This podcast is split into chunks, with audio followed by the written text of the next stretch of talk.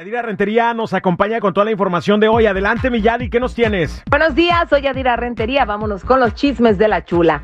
Tremenda noticia dio a conocer Jenica, la hija de Jenny Rivera, al informar que ella no es hija biológica de Juan López, el papá de Johnny, como todos pensábamos. Dice que pues obviamente su mamá nunca se lo contó, es algo que le hubiera gustado saberlo de parte de ella.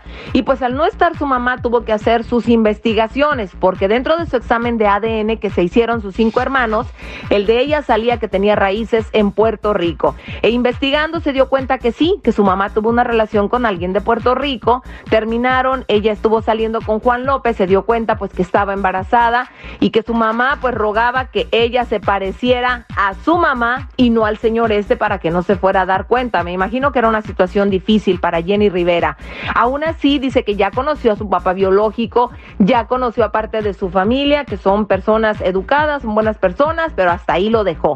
Y por otro lado dice que pues sí se siente mal por parte de la familia de Juan, porque para ella siempre va a ser su papá, no quería lastimarlos, pero era importante dar a conocer parte de su identidad, en este caso para ella. Y por otro lado dejar en claro que su mamá pues era un ser humano como cualquier otro que también se equivocaba. ¿Cómo la ven? Oigan, en otro chisme, operaron a Julio Preciado, parece que le sangró el ojo, tuvo una emergencia, se quedó sin vista y bueno, tuvieron que operarlo rápidamente. Esperemos que se recupere, que todo salga bien para él y bueno, que pronto también regrese a los escenarios y disfrute de esta Navidad con la familia. Y finalmente, Mayrín Villanueva y Eduardo Santamarina fueron asaltados de forma violenta en la Ciudad de México. El actor no ha querido dar muchas declaraciones y lo entendemos porque dice, oigan, se llevaron el bolso de mi mujer, ahí tienen toda nuestra información y pues imagínate con qué seguridad vas a estar ahora en tu casa sabiendo que los ladrones tienen todos tus datos.